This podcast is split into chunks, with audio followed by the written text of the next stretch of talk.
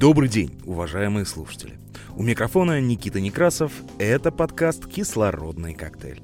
Мы делаем выпуски экологических новостей по понедельникам и пятницам. Помимо этого, два раза в месяц у нас выходят интервью на разные темы, которые тоже относятся к экологической деятельности.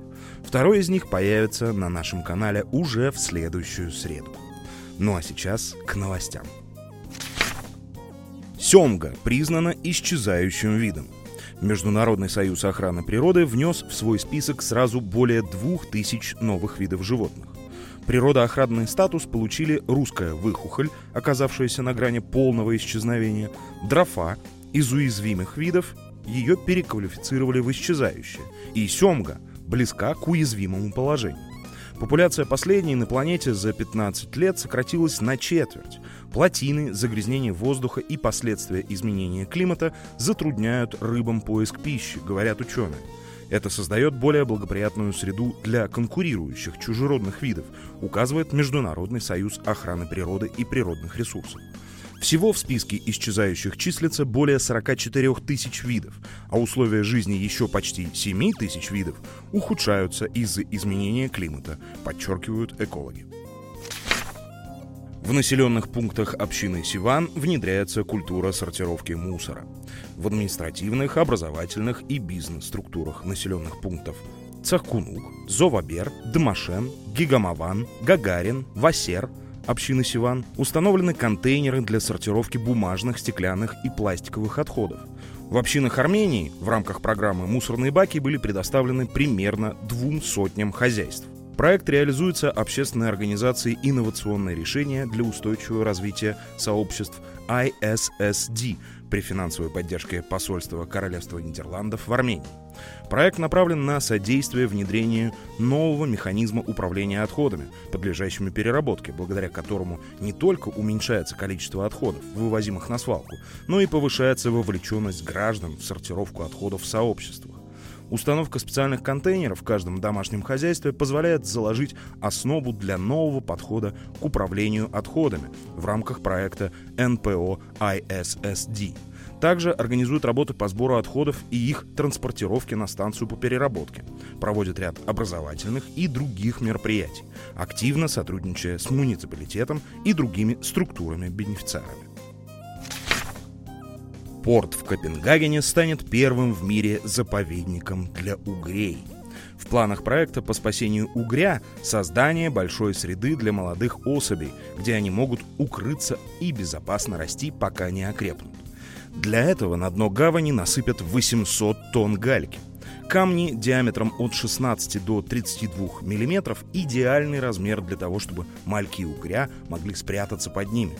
Камешки привезут из гравийных карьеров. Там они округлые, без острых углов. Это важно, чтобы угри могли использовать свою особую технику рытья. Кроме того, установят 200 старых кирпичных труб, чтобы взрослые угри тоже могли найти убежище. Датские биологи говорят, что необходимо ввести полный запрет на ловлю угря, как на национальном, так и на европейском уровне, чтобы восстановить его запасы. Ирландия уже запретила ловлю угря на целый год. Датские коммерческие организации и рыболовы-любители вылавливают около 300 тонн угря в год. Среди причин, влияющих на исчезновение вида, постоянная добыча гальки с морского дна, осушение водно-болотных угодий, где обитают эти виды. Ну и околопозитивная новость. Мировой спрос на уголь достиг максимума в этом году – Мировой спрос на уголь, достигший в текущем году исторического максимума, начнет снижаться с 2026 года, согласно последнему отчету Международного энергетического агентства. Прогнозируется, что потребление угля вырастет на 1,4% в 2023 году, превысив 8,5 миллиардов тонн. Однако резкое сокращение ожидается в странах с развитой экономикой, включая Европейский Союз и США, где спад составит около 20%. Спрос в Китае и Индии продолжит расти из-за увеличения потребления электроэнергии. Спустя три года, к 2026 году, прогнозируется снижение мирового спроса на уголь на 2,3%. Это изменение связано со значительным расширением возобновляемых источников энергии, внедряемых до 2026 года. Китай станет лидером в глобальном расширении возобновляемых мощностей, что приведет к снижению спроса на уголь в стране и его стабилизации. Мировая энергетика переживает структурные перемены, отмеченные устойчивым распространением технологий чистой энергии. Отчет подчеркивает, что эти изменения могут стать историческим моментом для угольной промышленности, хотя мировое потребление угля останется выше 8 миллиардов тонн к 2026 году. Сокращение выбросов углекислого газа по целям Парижского соглашения потребует более быстрого сокращения использования угля. О погоде. В Ереване с 19 по 22 декабря ожидается погода без осадков. По прогнозу, дождь и туман возможны в городе только 23 декабря. В регионах осадки в виде снега ожидаются в горных районах. В остальных областях дождем нас небо намочит 22 и 23 декабря. Ветер северо-западный 2-5 метров в секунду. К концу недели в отдельных местах ожидается усиление ветра до 14-17 метров в секунду. 23 декабря возможны порывы до 18-23 метров в секунду.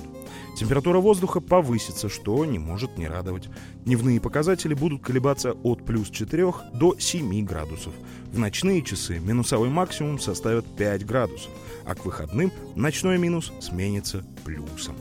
Более подробно о погоде можно узнать на сайте meteomonitoring.am.